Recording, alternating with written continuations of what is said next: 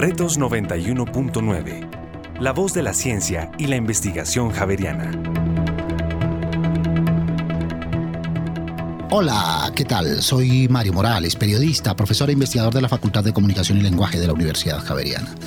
Damos un cálido saludo a toda la audiencia que nos acompaña en este espacio en el que nos reunimos con expertos para dialogar sobre los principales temas de coyuntura. Cordial bienvenida.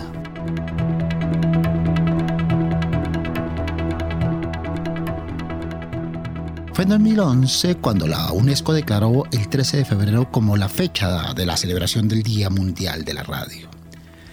Como desde hace 144 años que fue inventado, es uno de los medios de comunicación más confiables y utilizados en el mundo. En nuestro país está presente desde mediados de la segunda década. Ha sido un siglo de transformaciones, de adaptaciones, de reinvenciones para mantenerse entre las audiencias. Según Cantar y Bope Media, el 69% de las personas aseguran que escucharon radio en los últimos 30 días. El 52% lo hizo vía Internet. De esos oyentes, 41% escuchan por radio común, el aparato tradicional. 30% en radio de automóviles, 28% lo hacen en línea por medio de un teléfono inteligente y 12% escucha por computador o tablet. Quienes más escuchan radio son las personas entre 25 y 34 años. Ya miraremos estas cifras también en las otras composiciones etarias. El 46% de los encuestados asegura que confía en la radio para mantenerse informado. En fin, lo cierto es que el 89% de la población oye en algún momento radio en Colombia. El tema de este año, en el Día Mundial de la Radio que se celebra por estas fechas, por estos días, es Radio y Paz. Muy acorde con la coyuntura y con el momento que vive el país. Más información, más profundidad y más datos con nuestros invitados de hoy. Carolina Mejía Robledo, administradora de empresa, gerente sectorial de la Asociación Nacional de Medios de Comunicación, Asomedios. Carolina, bienvenida. Gracias Mario, un saludo muy especial para ti, para Nelson y para todos los oyentes especialmente. Muchas gracias por acompañarnos. Está Nelson Castellanos, historiador de la Universidad Javeriana, profesor en el área de Historia del Periodismo y de la Historia de la Comunicación, magíster en Comunicación de la Universidad Javeriana investigador de la Historia de la Radio en Colombia. Nelson, bienvenido. Gracias Mario por la invitación al programa. Gracias por aceptarla. Y también está con nosotros William Zambrano, postdoctor en dispositivos digitales, doctor en la Sociedad de la Información y el Conocimiento y magíster en comunicación. Pues bien, con estos invitados y con las voces de nuestros oyentes, iniciamos nuestro espacio. Yo escucho radio de vez en cuando cuando me canso de mi música, como que no sé qué playlist poner, entonces no sé, reproduzco cualquier emisora. No escucho radio porque eh, prefiero escuchar como podcast en Spotify o música y pues normalmente los tiempos que tengo para escuchar la radio es eh, cuando vengo a la universidad y de vez en cuando me vengo en bicicleta, entonces no, no escucho radio. Sí, sí lo escucho y desde que me levanto hasta que llego a la universidad entre 5 y media y 6 de la mañana, escucho para enterarme de las noticias. Sí, sí escucho, sobre todo las mañanas en la casa mientras desayuno y termino de arreglarme. Sí, sí escucho radio, sobre todo por las noticias. Siempre que estoy en el, en el carro manejando, eh, voy escuchando noticias, música no. Eh, y, y, también me gustan los, algunos programas deportivos. Yo solo escucho radio cuando por alguna razón no tengo pila en el celular y Spotify no me sirve en el carro y escucho radio ahí. Muy bien, entonces, en esta perspectiva yo creo que podríamos comenzar en estas discusiones digitales, Nelson, William y Carolina, en eh, entender lo que dicen nuestros oyentes, con esa eh, contundencia, con ese nivel de convicción. No escucho radio, pero sí escucho podcast, pero sí eh, escucho audios en otras plataformas están escuchando radio desde otra perspectiva o definitivamente sí tenemos que establecer, Carolina, la diferencia entre uno y otro? Es que la radio ha evolucionado bastante eh, la radio ha sabido incorporar estas nuevas tecnologías, estas nuevas plataformas para poder tener primero más cercanía con sus oyentes eh, y segundo poder satisfacer las necesidades, por ejemplo, de estas audiencias jóvenes que tienen unas expectativas y unos hábitos de consumo muy diferentes. Entonces, no, no cerraría el consumo de radio al, al, radio del carro o al, o al dispositivo, al, al radiecito que tenemos en la casa o en la oficina. El consumo de radio ya está multiplataforma. Y, bueno, pues ya es totalmente multicanal. La multicanalidad es como la característica que ha identificado a la radio en los últimos años. Muy bien, entonces vamos haciendo claridad. El dispositivo de recepción no determina si es radio o no. Todo eso es radio en últimas. Pero el dispositivo de emisión, el sistema de emisión, el lugar de emisión, sí lo determina, Nelson. Bueno, pues eh, en estos tiempos de la interactividad, en donde se habla de que los eh, receptores también son productores, pues claro que hay un cambio respecto a las épocas anteriores a la revolución digital, en donde era la emisora la que decidía qué era lo que escuchaba la gente y uno tenía que limitarse a los horarios también, porque si se perdió el noticiero de tal hora, pues no hay forma cómo iba a escuchar el, eh, el, archivo, cómo iba a acceder a eso que ya, ese programa que ya pasó. Igual un poco como con la televisión, ¿no?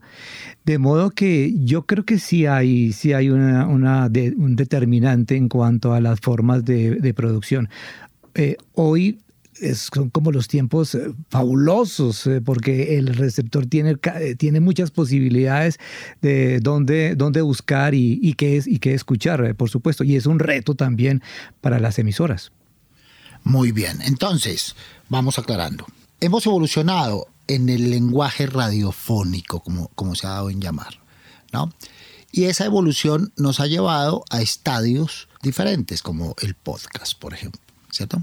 Pero forman parte de la misma línea radial, del mismo lenguaje. Ahí no hay una fisura, ahí no hay una frontera, ahí no hay una brecha, es construcción y evolución sobre lo que veníamos viviendo en lo que lo importante es este lenguaje radiofónico, Carolina.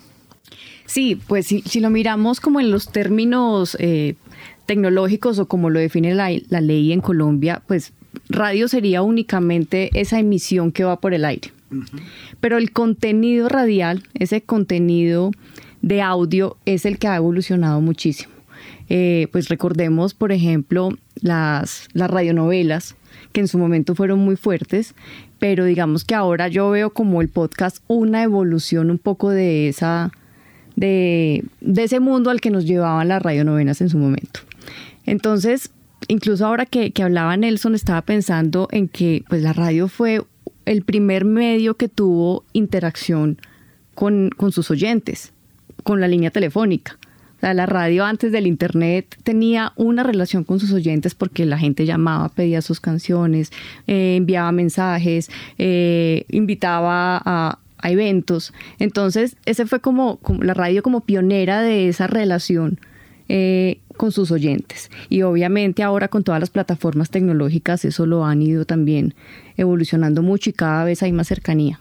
A veces sí y a veces no. Nelson, esto de eh, que el podcast a veces es lenguaje radiofónico más elaborado, a veces sí, a veces no. A veces es más de lo mismo, empaquetado con el nombre de podcast, y a veces es lenguaje radiofónico no muy bien tratado, ¿verdad? Pero el podcast fundamentalmente está pensado como un lenguaje radiofónico, un lenguaje sonoro de nicho. Y que yo decido qué escucho, cuándo lo escucho, cuánto escucho. Es decir, tengo un gran poder yo como, como usuario del, podcast. Pero creo que el podcast sí, sí ha sido una alternativa fabulosa para, para poder eh, mm, decidir qué quiero oír, cuándo oírlo. Y ahora también hay unas aplicaciones eh, que con la yema del dedo y sobre el globo terráqueo, ¿no? Yo puedo elegir irme a cualquier punto del planeta, clic y escuchar en, en segundos la radio que se está escuchando en ese momento en África, Europa, Asia, América, por ejemplo. Es aprovechando, William, la denominada tecnología avanzada en la perspectiva de la cobertura global.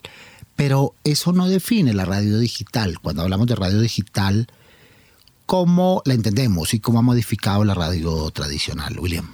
Considero que la radio ha tenido una evolución desde 1940. Ese 1940 se caracterizó más por una radio a través del teléfono, pero ya en 1950 por una unión de par de aislados. Y posteriormente en el 70, bien por FM o también vía satelital, que fue la consolidación en 1980. En el 90 se fue por la fibra óptica, pero ya en el 2000 se cambia a un Internet con algunas dificultades, pero hoy en día se lleva a la radio digital, que no la tenemos en Colombia, pero es una alternativa lo que indica que la radio con lo digital, pero manejado en Internet, sí ha tenido mayores modificaciones, principalmente en los contenidos y también en ser más concretos y dirigirse a una audiencia segmentada.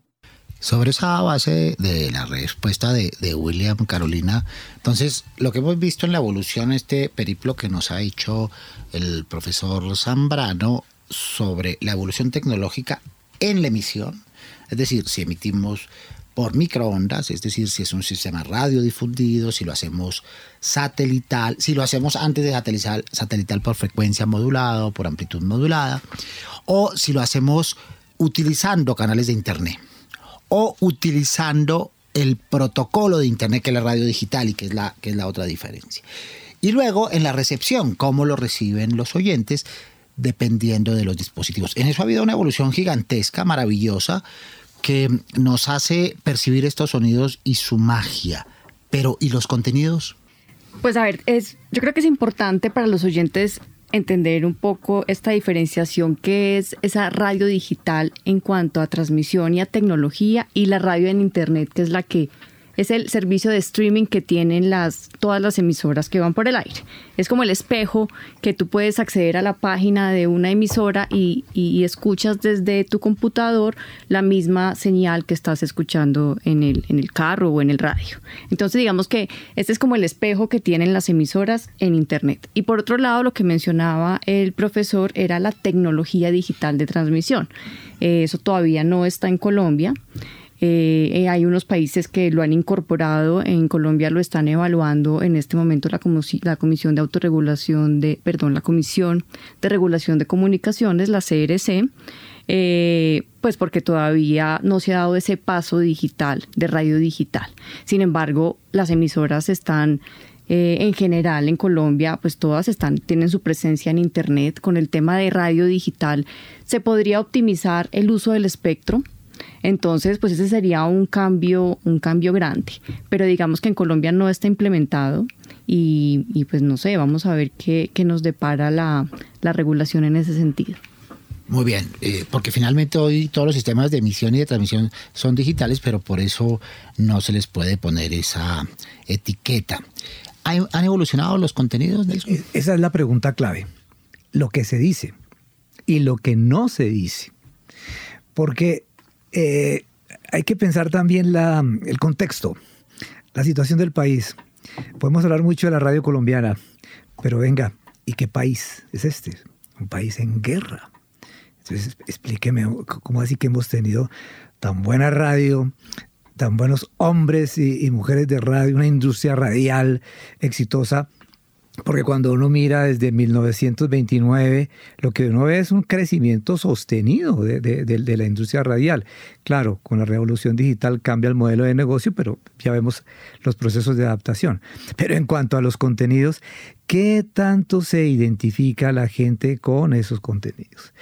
¿Qué tanto ha contribuido la radio comercial, no comercial, cultural, ¿no? En la construcción de un país más democrático. Si este es un país con una cifra que hay de víctimas desplazados, ¿no? Tan alta, país en guerra, vale la pregunta, venga, ¿y qué papel ha jugado el periodismo radial, por ejemplo? Programas tanto de, opinión como informativos.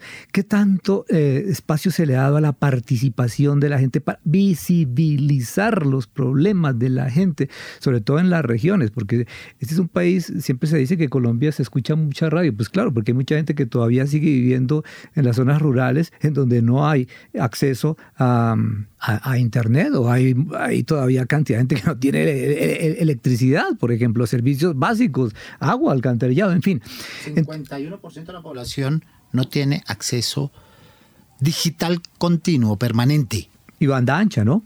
De banda ancha. Eso es.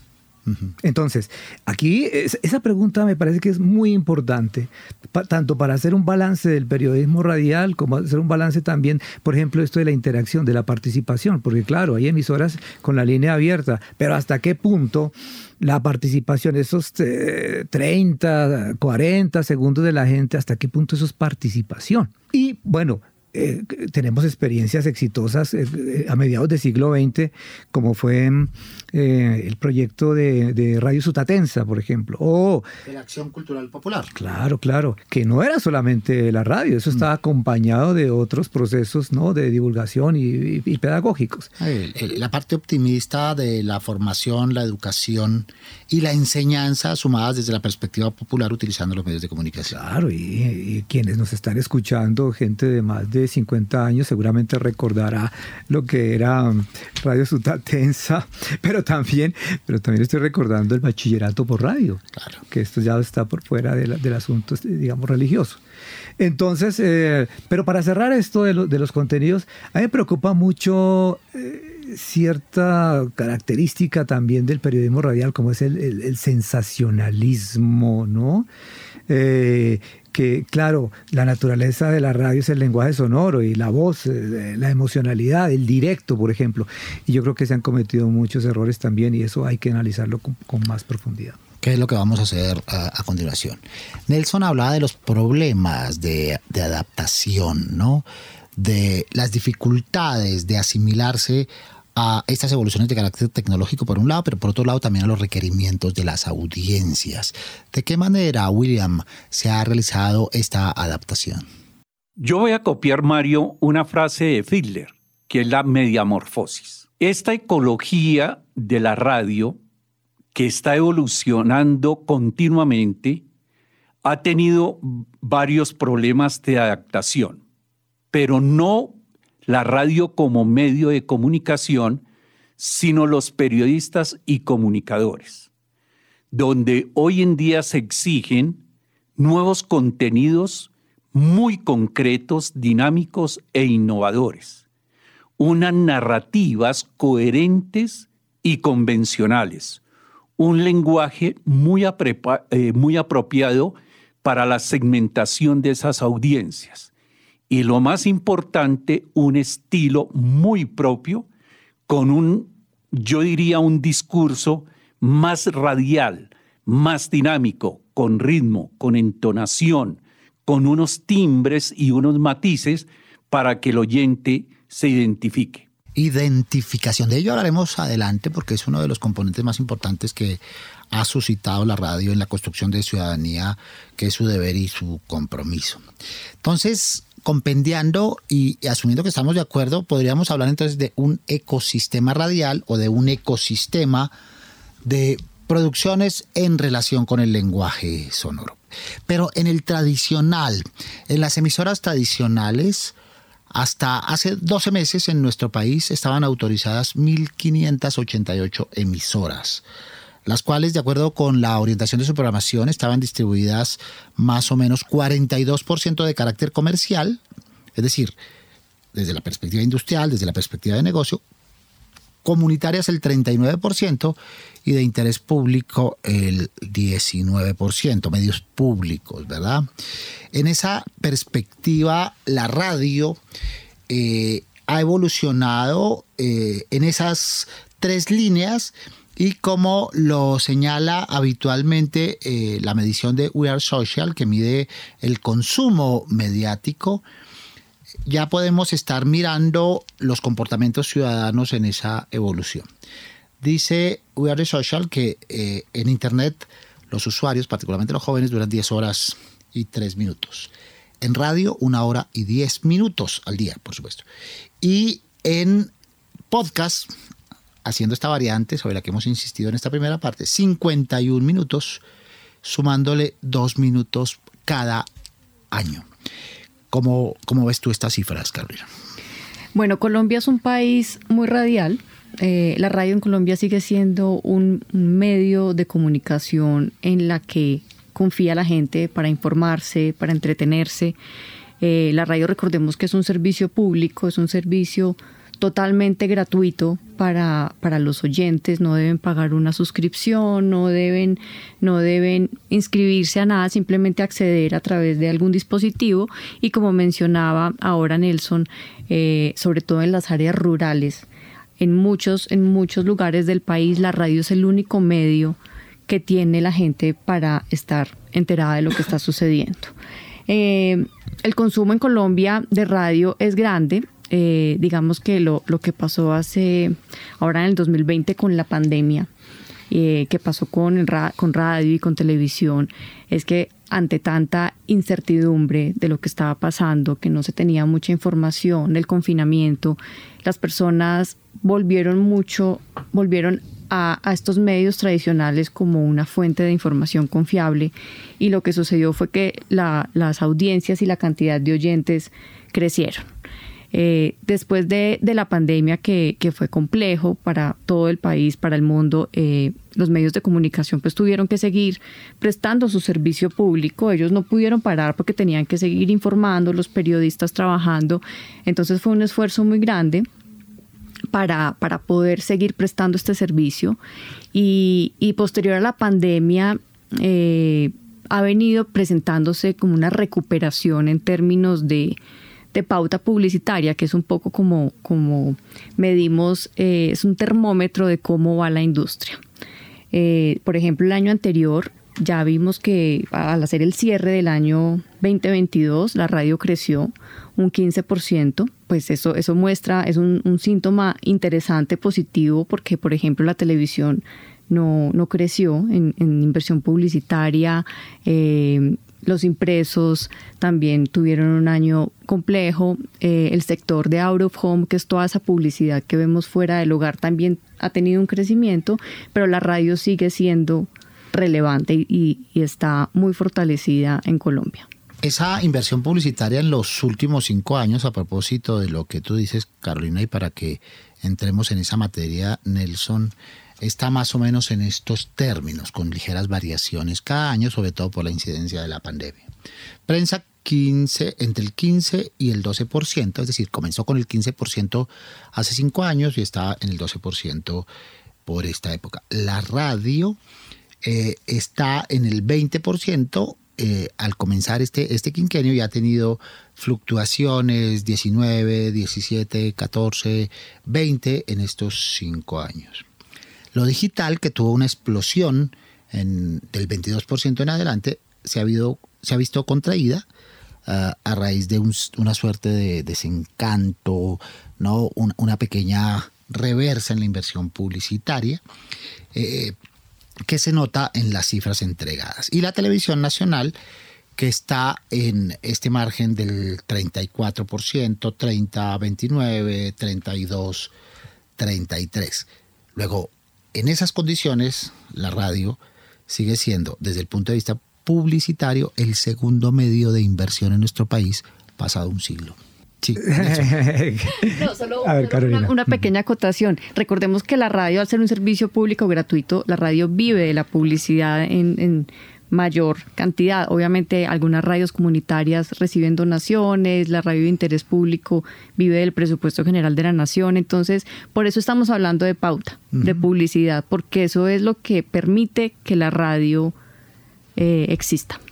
No, y, y hacer radio, tengo entendido, es más barato que hacer televisión. Más o menos. sí. Paulatinamente la televisión ha encontrado la manera de volverse también más económica en la producción. Eh, sin, sin, duda. Pero yo creo que eh, estas cifras, detrás de estas cifras, pues pienso que está la, historia, ¿no? Es decir, eh, un medio eh, como la radio que, en Colombia nace en 1929, al menos oficialmente, porque ya a mediados de la década del 20 había em, experiencias explorando, ¿no? Radioaficionados, pero esa, trayectoria tiene que haberle eh, permitido eh, acumular conocimiento, conocimiento del país conocimiento de los colombianos, quiénes son los colombianos, qué les gusta a los colombianos, cómo escuchan los colombianos. Me parece que esa experiencia acumulada no se ha desaprovechado y por lo menos, eh, por lo menos la, radio comercial eh, ha sido mm, muy inteligente en el aprovechamiento de, esa tradición. Y la cobertura, ¿no? La cobertura, o sea, llegarle, cubrir buena parte del, territorio. Y la facilidad de la escucha, es que yo puedo escucharla en el celular, puedo escucharla, eh, si, si, no tengo nada de estas eh, nuevas tecnologías, pues todavía, todavía puede haber la, la radio convencional. Por las cuales la radio se mantiene. Más adelante volveremos sobre estas otras cifras en lo que tiene que ver con penetración de la radio en este último quinquenio y que de lunes a domingo alcanza cifras del 75% de penetración a nivel nacional. De lunes a viernes está en el 74% y los fines de semana en el 70%, lo cual tiene que ver con hábitos, usos y apropiaciones de los colombianos que han entendido a la radio como su compañía, como el primer eh, medio que les informó y que se mantiene hoy vigente y con la perspectiva también de entretenimiento que cumple un papel fundamental en la construcción de lo que somos como nación, de lo que somos como sociedad. Ponemos unos puntitos suspensivos y ya regresamos a este espacio para seguir hablando del Día Mundial de la Radio y hablar de radio con Carolina Mejía Robledo, administradora de empresas, gerente sectorial de la Asociación Nacional de Medios de Comunicación, ASOMedios, con Nelson Castellanos, historiador de la Universidad Javeriana, profesor de Historia del Periodismo y de Historia de la Comunicación, maestro en Comunicación de la Universidad Javeriana e investigador de la historia de la radio en nuestro país. Y con William Zambrano, postdoctor en dispositivos digitales, doctor en la Sociedad de la Información y del Conocimiento, magíster en comunicación social y profesor del Departamento de Comunicación de la Universidad Javeriana. En instantes estamos con ustedes. Retos 91.9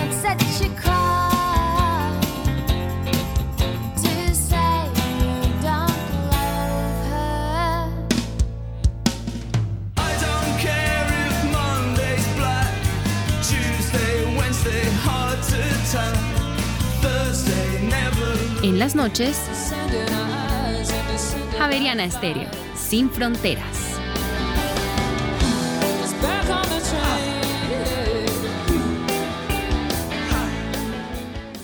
Retos 91.9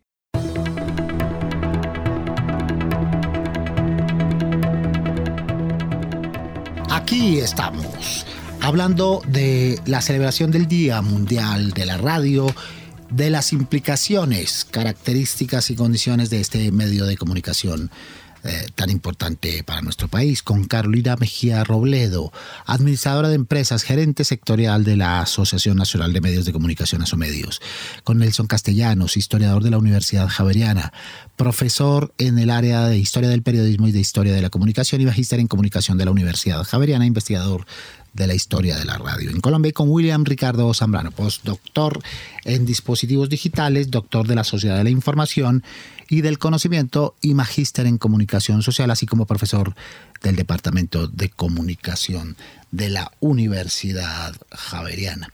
Pues bien, a propósito, eh, William Ricardo, ¿cuál ha sido la incidencia de las tecnologías en el proceso de construcción desarrollo y evolución de la radio? Las tecnologías ha sido tema importante en la evolución de la radio. Yo creo que en 1970 la tecnología comenzó a superar a la radio. Pero con los Juegos eh, Panamericanos realizados en Cali en 1971, logramos empatar la evolución de la tecnología.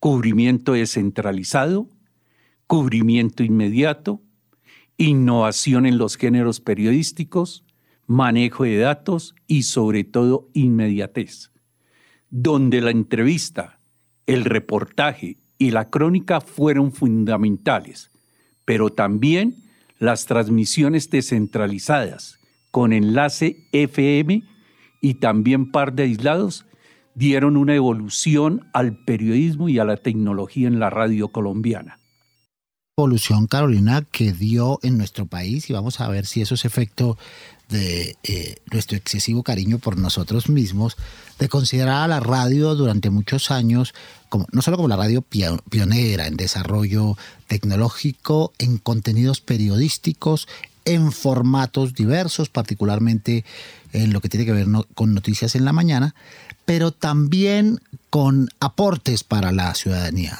¿Hay algo de cierto en ese orgullo nacional sobre la radio? La realidad, Mario, es que la radio eh, es generadora de conversaciones. la radio eh, tiene un rol importante en la definición de la agenda de todas las conversaciones que, que se llevan a cabo en las redes sociales, por ejemplo en Twitter. Entonces, así muchas personas se informen a través de estas redes sociales, pues ahí en esas redes sociales se ve el reflejo de lo que es el medio tradicional. ¿Por qué? Porque algo que se hace, digamos que de una manera muy concienzuda o con un eh, proceso periodístico serio, una curaduría de contenidos, eso lo hacen los medios de comunicación y lo hace la radio. Entonces ahora con esta diversidad de, información a la que estamos expuestos, emisoras en cualquier parte del mundo, como comentaba Nelson, eh, contenidos, videos, estamos demasiado, demasiado saturados de información. Entonces, de alguna manera, estos medios de comunicación radiales hacen como una revisión de, lo que se va a emitir, hacen una curaduría, una organización, no son contenidos que, que, los usuarios van, van cargando sin ningún orden o sin ninguna revisión previa. A lo largo de este siglo, Nelson, entonces, al tiempo que hemos estado a la par en estéticas, con la radio, particularmente con la radio latina, en lo que tiene que ver con géneros, en lo que tiene que ver con programas, en lo que tiene que ver con entretenimiento, magazines. Eh, se habla de que hemos sido pioneros en noticias, particularmente en los horarios de la mañana, cuyos formatos no solo fueron eh, inventados acá, desarrollados acá, producidos acá, sino posteriormente copiados y mimetizados en otras partes del mundo y que ahora se mantienen y se mantienen con un éxito de sintonía que se traduce en identificación de las audiencias con una necesidad sentida de la radio acompañando informativamente a sus oyentes. Sí, y, hay que recordar la década del 70. A finales de la década del 70, si no estoy mal, ya aparece este formato de mm, tres horas continuas de información cuando antes estábamos sujetos a los radioperiódicos. De media hora. Sí, o los boletines eh, informativos. Hay un boletín bellísimo, el reporter ESO, patrocinado por una multinacional norteamericana que tenía como política no opinión, solo noticias, solo hechos, claro seguramente para no comprometerse ¿no? con la política de cada país en donde estaba el reportero eso. Pero... Que además tuvo su ascendiente en televisión, ¿verdad? Que fue, ah, sí, claro. de hecho, el primer boletín eh, informativo nuestro junto con el reporte suramericana. Pero esa condición se debía especialmente, Nelson, a que tenía su origen en agencias de información. Claro. En agencias de ah, noticias. Claro, agencias que tienen que venderle a cantidad de medios. Ya cada medio verá qué hace con la información que compra, de acuerdo al sesgo, pero esa es la clave. Y, mira, Mario, que, y Carolina, que esto me da pie para defender algo que hoy muchos dicen no existe, eso es una bobada hablar. Estoy, hablando del término objetividad, es una palabra de aporreada, pero resulta que tanto en la prensa como en la radio, históricamente ha habido momentos, épocas, en donde ha habido una pretensión de ser veraz. Por ejemplo, en la radio el directo, ¿no? El directo no hay posibilidad de, editar. Eh, yo recuerdo que en algunas entrevistas la gente decía, pues sí, le creo a la radio porque es que ahí está hablando la gente de una y, no hay forma de que el periodista meta la mano porque ahí se está escuchando, ¿no? ¿Cierto? radio en vivo. radio en, vivo. Sí, sí, sí.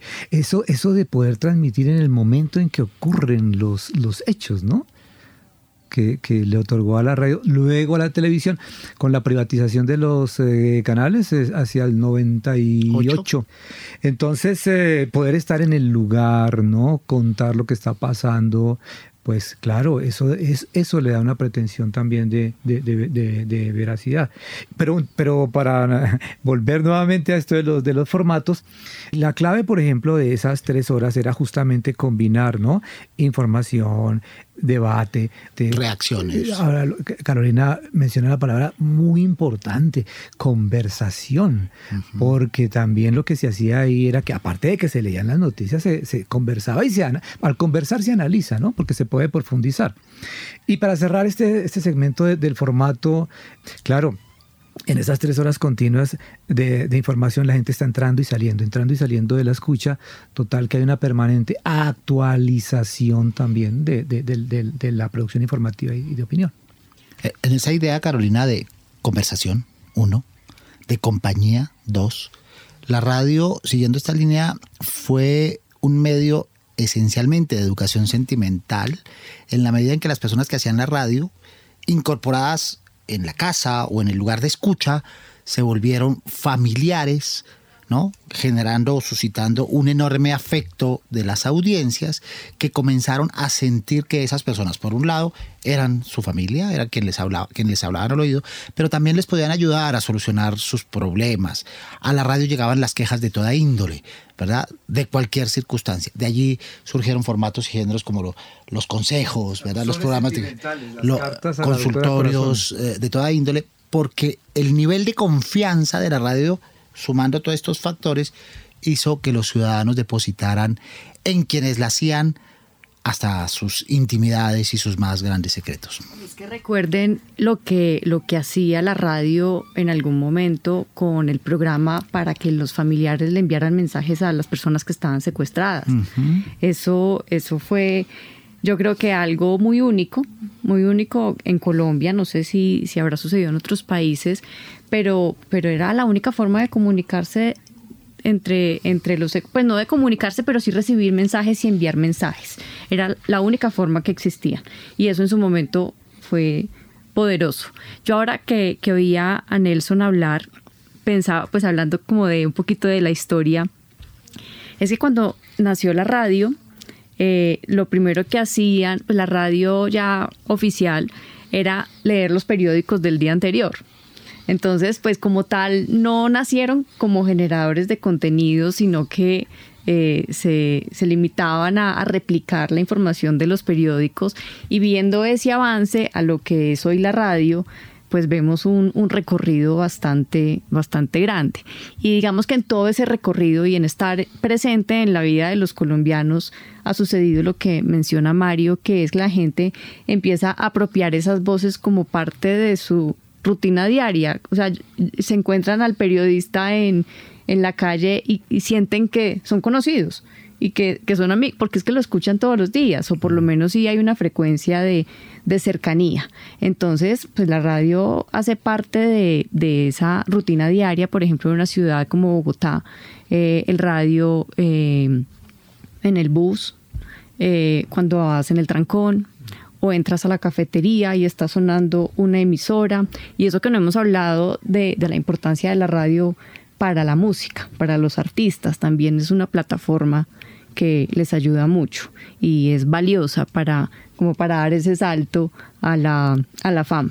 Sobre todo la radio pública, que es la que va a darle espacio a las bandas, a los grupos. A todas esas nuevas voces. son las nuevas voces y que como no son conocidas, pues seguramente una emisora comercial no va a arriesgar a, poner al que no conoce. Íconos como Jaime Padrón Fernández, ¿verdad? depositario de las quejas y los dolores ciudadanos. Eh, recuerdo historias asociadas a eh, Yepes Lalinde, un... un ah, eh, Radio Santa Fe que murió en un accidente aéreo y fue duelo nacional. Hacia, hacia una vida mejor. Hacia una vida mejor, que era un programa de una altísima ah, sintonía. Y de ahí para acá, eh, pues no, Edgar Artunduaga, Alberto Piedradita Pacheco, etcétera, que formaron parte del o forman parte del recordatorio mm. de, del álbum de sonidos que acompaña a los colombianos. Y un poco en la encuesta que hace Reuters encuentra que la gente en la pandemia escuchaba de todo, no tenía preferencia por géneros. Si le preguntaban por música o por noticias, decía de todo. El consumo radial es eh, ecléctico, a diferencia de la televisión. ¿Ha evolucionado también, William, la producción radial? Mario, yo considero que eh, la producción radial se estancó del 2001 al 2010, porque la producción es todo un ecosistema radial, donde hay planeación, donde hay producción, eh, o sea, elaboración, y donde hay una post-edición. Lamentablemente la producción se quedó con base en el teléfono y las fuentes a través de esa tecnología.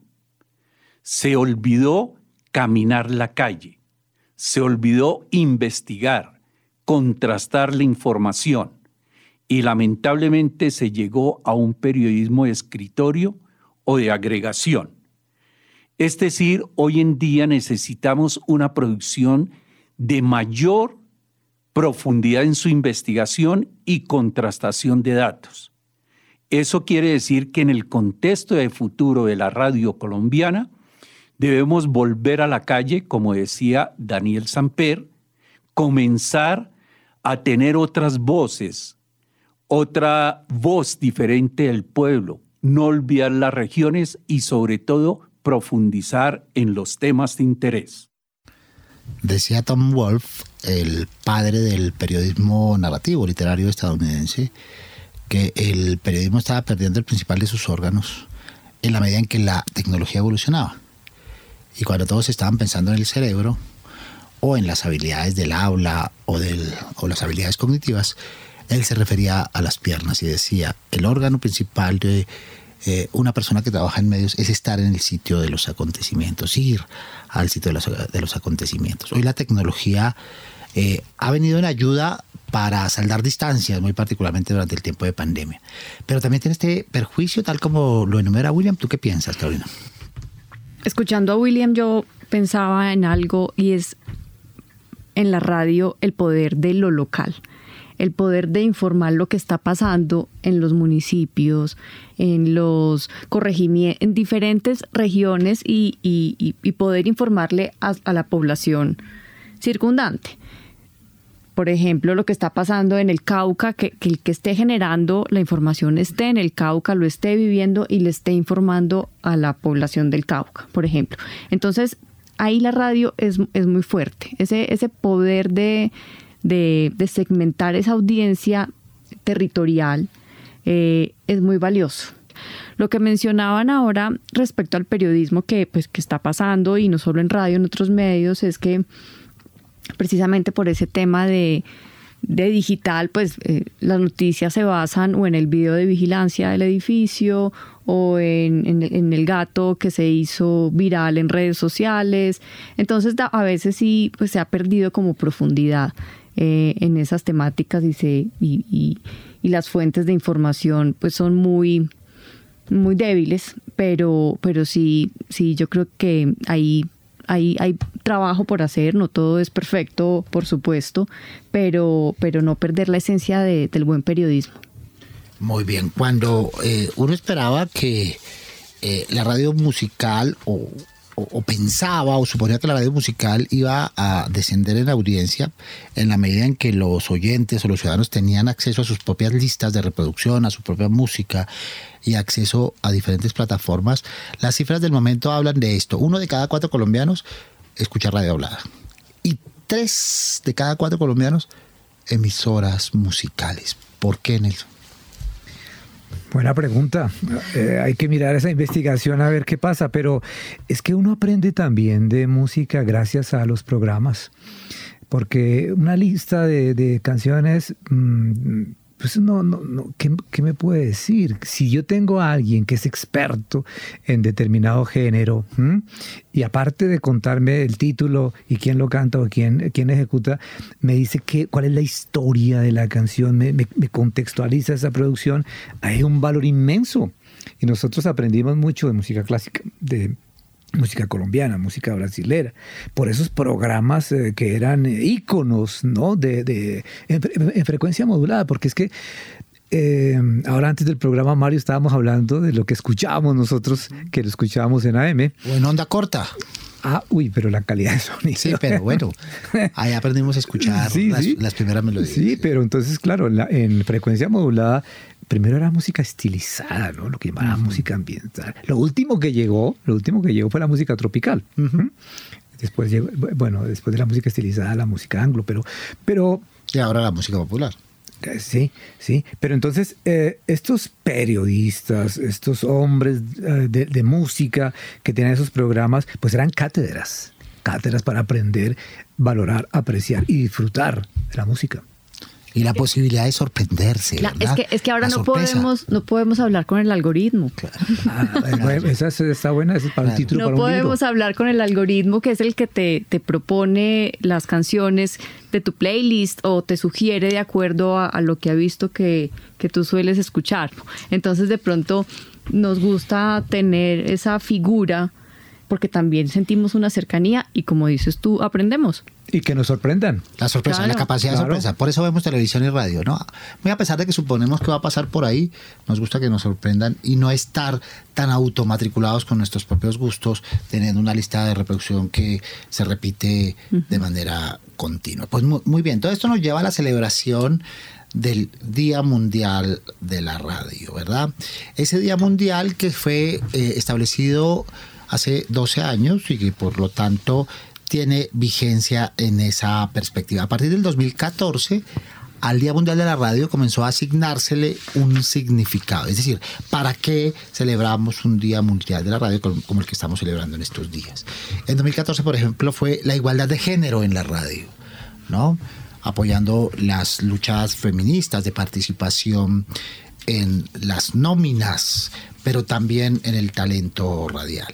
En 2015 fue Jóvenes y Radio, en 2016 la radio en tiempos de desastre y emergencia, como si estuviéramos presintiendo la llegada de la pandemia. Mm. En el 2017 muy a tono con lo que la revista Time consideró el momento estelar de la persona natural, de la persona de a pie, del ciudadano, cuando dijo que el personaje del año era, eras tú, era el ciudadano de a pie.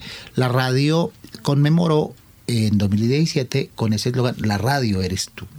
Después en 18 radio y deportes, en 19 diálogo, tolerancia y paz. En 2020 la diversidad, en 2021 un nuevo mundo, una nueva radio.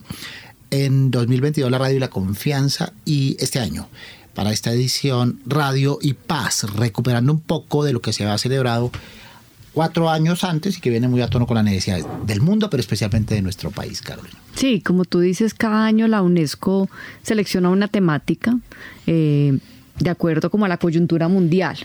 En esta oportunidad es muy oportuno para, para, la situación del país y para la situación del mundo, pues con la situación que se está viviendo en Ucrania, con Rusia. Entonces, eh, el tema de la paz, pues siempre va a ser un tema pertinente, y, pero, pero ahora lo sentimos más cercano, más cercano en Colombia. Y alrededor de, de ese tema se va a celebrar a nivel mundial el Día Mundial de la Radio. Y muchas de las discusiones sobre guerra y paz han estado o circundadas o a propósito de la radio, Nelson, ¿no? De hecho, eh, parte de, de, lo que se habla de asignación de radiofrecuencias y demás está asociada a los diálogos de paz y a los necesarios contenidos que tienen que ver con la convivencia y la solidaridad humana distantes de las guerras y las violencias. Y, y, y producto de eso que acabas de hablar del proceso de paz que, con las FARC fueron las, mmm, las radios. Mmm, para las emisoras de paz, creo uh -huh. que es, es, el nombre, ¿no? Las uh -huh. emisoras de paz. Que mira, mira el debate que hubo y muchos no, a muchos no les gustó. A muchos no les gustó que existieran emisoras en donde eh, quienes antes tenían las armas, pues ahora ya no, y, hablaran, se expresaran. De modo que la opinión pública es un terreno de disputa y mientras eh, los medios y el, y el, periodismo trabajen en la democratización de la sociedad, la defensa de los derechos humanos, que es una tarea prioritaria en un país con una devastación humanitaria eh, clara. Mm, ¿Quién habría pensado, por ejemplo, en el caso de Europa, que iban a pensar los alemanes que otra vez iban a tener que eh, aumentar la producción armamentística, ¿no? en, el caso de, en el caso de Colombia todavía no podemos aún ver regiones en donde se respete el derecho a la vida, el derecho a disentir, ¿sí? que no lo maten. Es una vergüenza en Colombia esto de cada día o cada dos días o cada semana un líder o una lideresa asesinada. Es, es una ignominia esto. Muy bien. La radio entretiene, sí. La radio informa, pero también la radio moldea, moldea opinión pública. ¿No? enmarca su narrativa que puede tener algún grado de incidencia en eh, los aspectos, debates, conflictos nacionales e internacionales, sobre todo en la toma de decisiones. Entonces, la radio bien puede alimentar o menguar conflictos, conflictos sociales. ¿no? Un poco lo que dice la, UNESCO, puesto que las guerras nacen en la mente de los hombres, en la mente de los hombres es donde deben dirigirse los baluartes de paz. La radio es clave en la prevención de conflictos y consolidación de paz y por eso la UNESCO ha consagrado la celebración de estos días en ese sentido, el Día Mundial de la Radio alrededor de la paz. ¿Qué expectativas tienen nuestros oyentes? Escuchemos. Yo creo que en menos de cinco años ya va a quedar obsoleta porque se parece mucho como a la televisión por cable, como que uno tiene que cogerla en ciertos momentos, escucharla a ciertas horas y es mucho más fácil uno ir con sus gustos y con su tiempo, eh, escuchar podcast y, y leer las cosas que quiere por internet. Más que pensar si va a desaparecer o no, pensaría desde dónde está planteada la pregunta. Por ejemplo, pues en las zonas rurales en donde el acceso a internet y a medios digitales es muy difícil, las radios comunitarias cumplen un proceso muy importante no solo de información, sino de organizar comunidades, de hacer lazo social. Eh, y pensaría que en esos lugares es donde menos va a desaparecer. Entonces también habría que pensar como en las diferencias de acceso a los medios digitales que, que la pregunta plantea. La radio sí va a desaparecer por ahí en, pues no tan rápido, por ahí en 10 años. Y mi argumento es que las plataformas digitales como Spotify, YouTube, se podría decir que son más accesibles. No, no creo que termine pronto, al menos.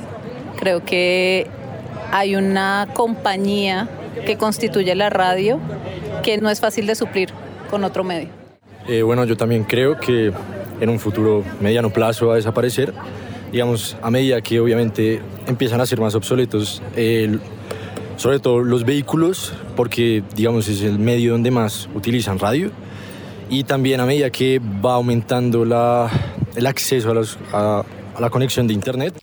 Muy bien, desaparecer o transformarse. Por lo pronto la radio en Colombia y en América Latina sigue viva, sigue creciendo con audiencias participativas y con talentos produciendo eh, información, contenidos y entretenimiento de calidad. Por ahora está viva. Cualquier presunción sobre su final no pasa de ser especulación. ¿Cuáles son los retos, William Ricardo Zambrano de la radio, para mantenerse viva? Mario, es una inteligente pregunta que aún nos cuestionamos. Para todos, la radio no se va a acabar.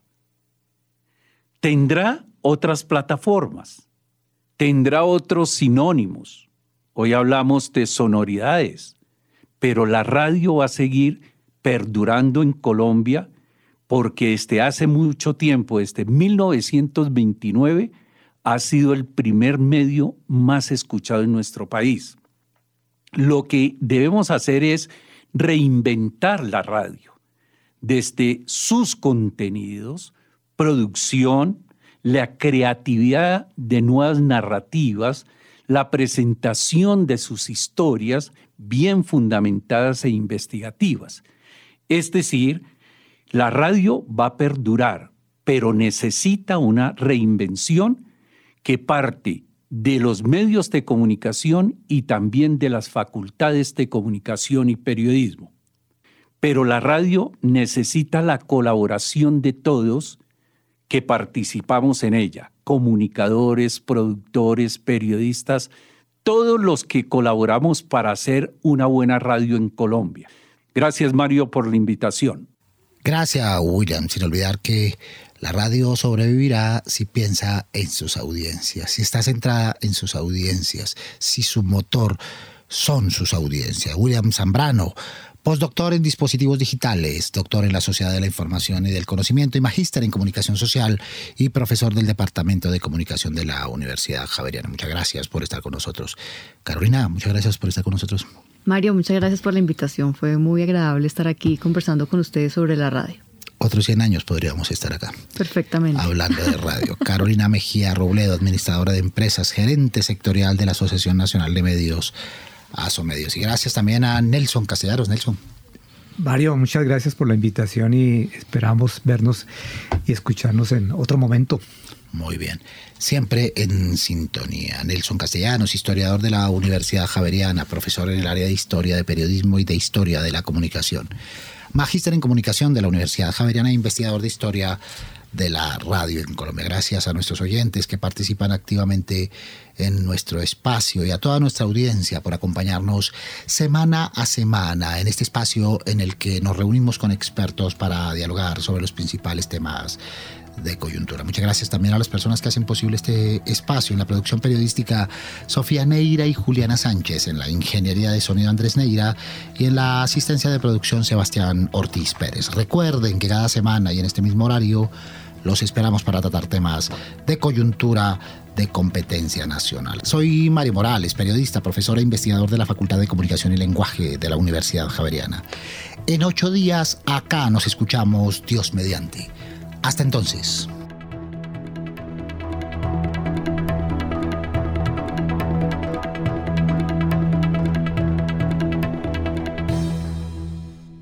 Retos 91.9